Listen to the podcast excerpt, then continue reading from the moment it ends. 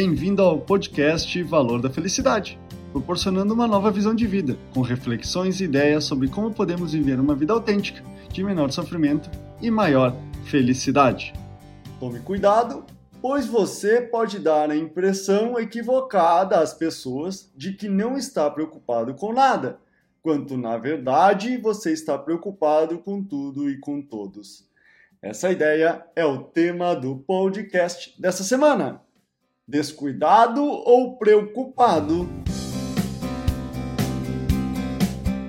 Isso acontece quando, por exemplo, cometemos algum engano quando anotamos o pedido errado de um cliente, mandamos um e-mail para a pessoa errada, não retornamos as mensagens, deixamos queimar a comida ou não compramos tudo o que precisávamos no mercado.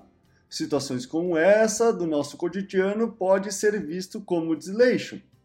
O que precisamos entender antes de julgar é que talvez não seja uma pessoa sem preocupações com o seu entorno, mas pelo contrário, trata-se de uma pessoa com excesso de preocupações.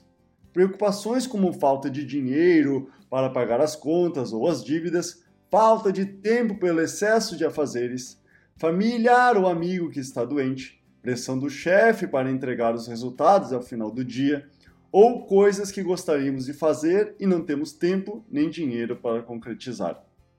Normalmente, quanto mais temores uma pessoa tem, mais distraída ela se torna, porque a pessoa tende a ficar divagando nestas preocupações sobre o que poderia fazer e não está como iria arranjar tempo, dinheiro e solução dos problemas.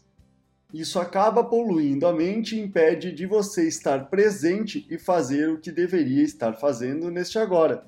Para ajudar você a diminuir essas perturbações sobre possíveis faltas de recursos e excesso de problemas, sugiro o seguinte: primeiro, escreva em uma folha os problemas e assuntos pendentes e risque à medida que for solucionando, concluindo e também adicionando novas preocupações.